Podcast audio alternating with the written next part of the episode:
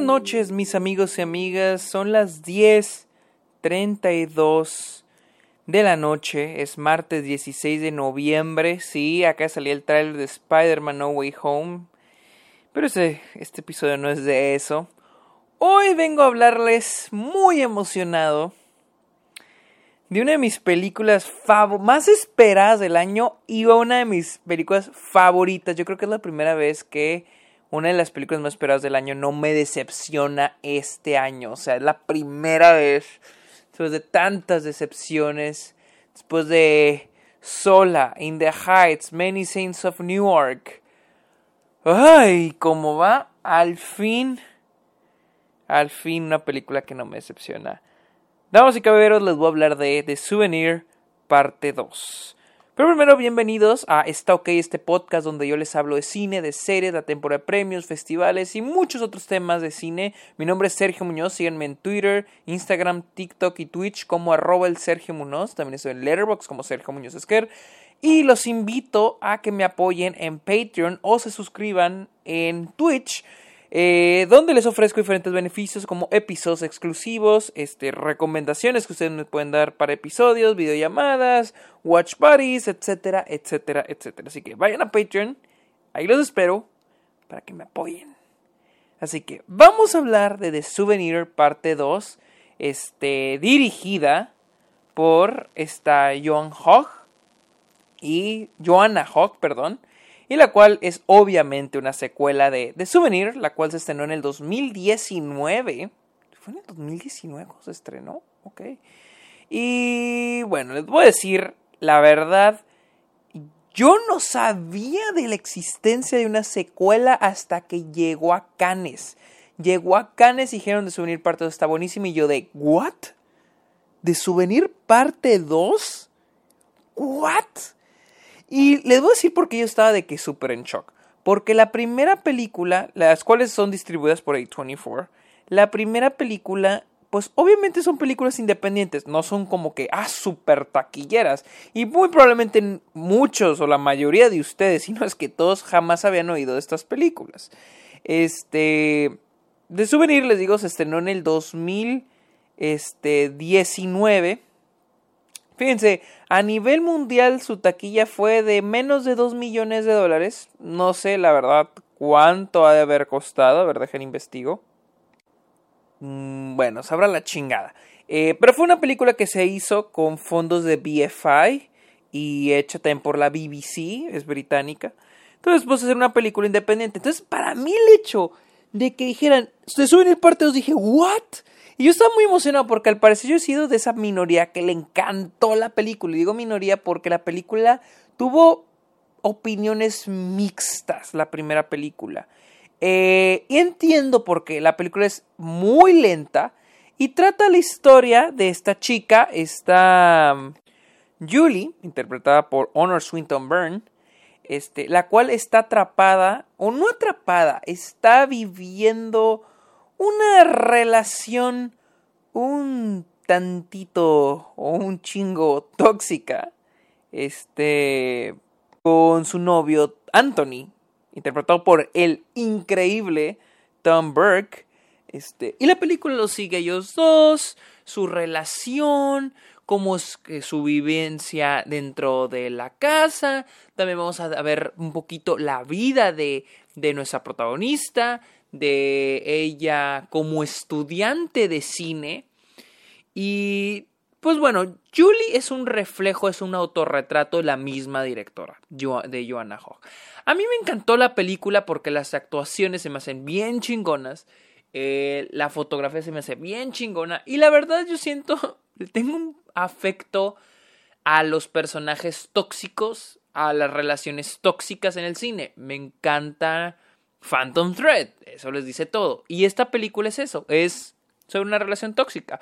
¿Por qué me gustan tanto las relaciones tóxicas en el cine? Pues, no lo sé. Probablemente porque se me hacen muy reales. Son más reales que las historias de amor.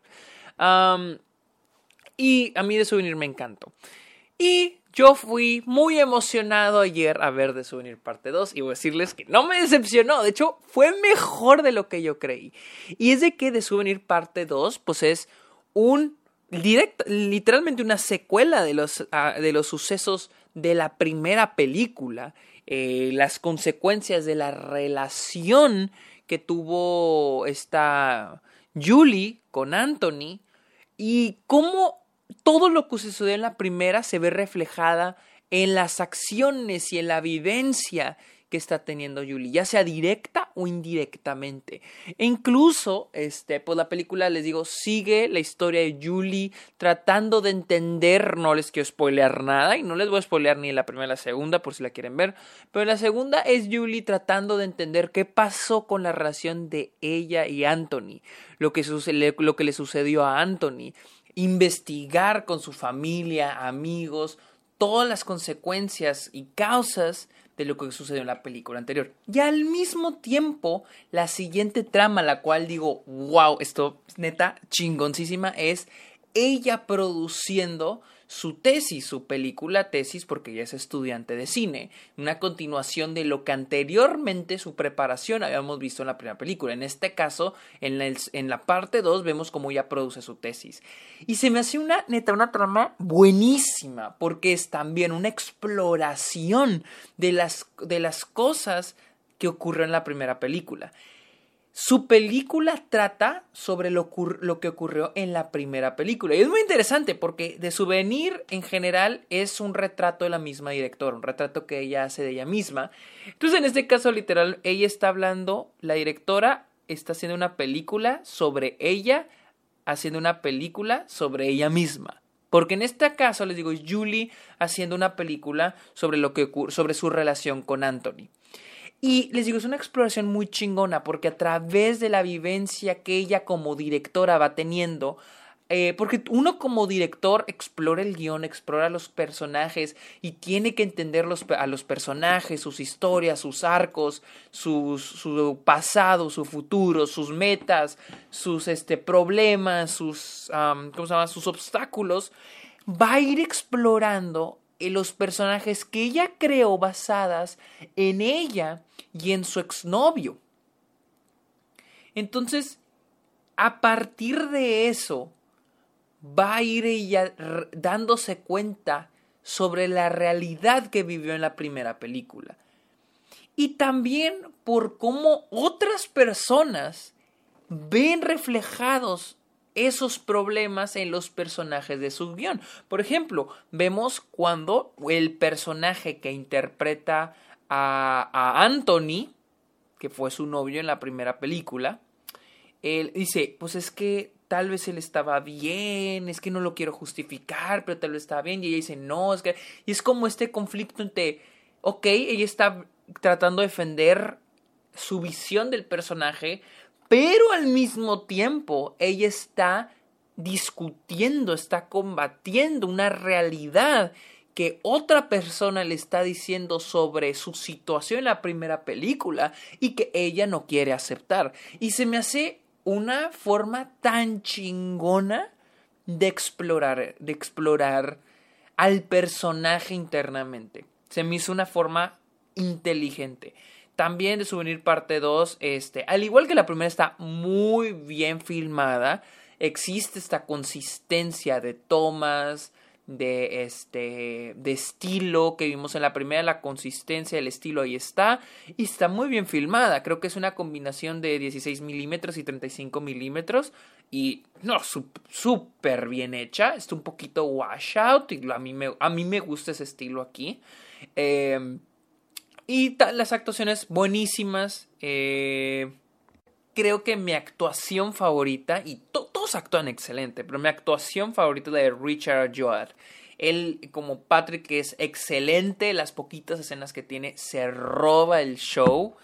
él es este increíble, o sea, me encanta. En la anterior era este York, ¿cómo se llama? El que interpreta a Anthony. Él fue, él la neta fue mi, personaje favorito. Eh, para los que no sepan, este Tom Burke, perdón, Tom Burke, iba decir Tom York, ese es otro. Tom Burke, quien, quien no sepan quién es el que interpreta a Orson Welles en Mank.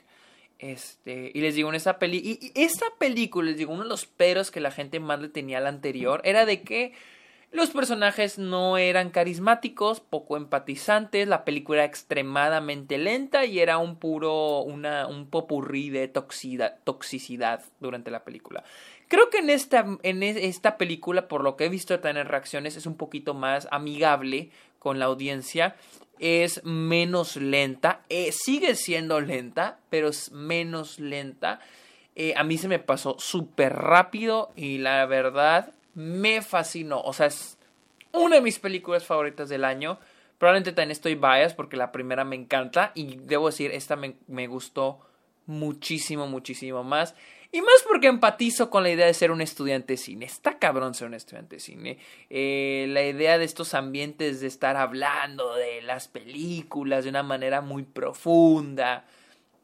De si este director intenta hacer esto, que si la ola de cine de tal país, que si los aspectos técnicos de esto otro, este tipo de conversaciones, la idea de los stakes, eh, de tengo que hacer mi película, tengo que hacer mi tesis que quiero comunicar, están muy bien reflejados aquí. Y, también la exploración del personaje de, de esta Judy, creo que era Judy, es muy, muy, muy buena. La verdad, el trabajo del Souvenir Parte 2 es increíble. Fácil, fácilmente. Uno de mis top 5, top 3 películas favoritas del 2021. Así que esta fue mi opinión de The Souvenir Parte 2, la cual no tengo ni idea de la puedan ver en Latinoamérica. Eh, pero está en, en Estados Unidos, está en cines muy limitados, exageradamente limitados. Aquí en, aquí en, en, el, en Austin solo está en dos cines, en en un AMC. Y, las, y este creo que este fin de semana creo que se estrena en el Austin Film Society. Ni siquiera se estrenó en Alamo, entonces está muy limitado. Pero si pueden ver de souvenir y le quieren dar eh, una, un intento, una oportunidad, háganlo. No se van a repetir. Y, y si les aburre y la quieren quitar, háganlo, siéntanse con la libertad. Entiendo, puede ser una película muy lenta, puede ser muy aburrida, pero a mí me fascina mucho. Se la recomiendo y no les digo les tiene que gustar, pero denle una oportunidad. Este, pero bueno, esta fue mi opinión de Souvenir. Eh, síganme en mis redes sociales, síganme en Letterboxd. Aquí los espero en Patreon. Pórtense bien, buenas noches. Bye.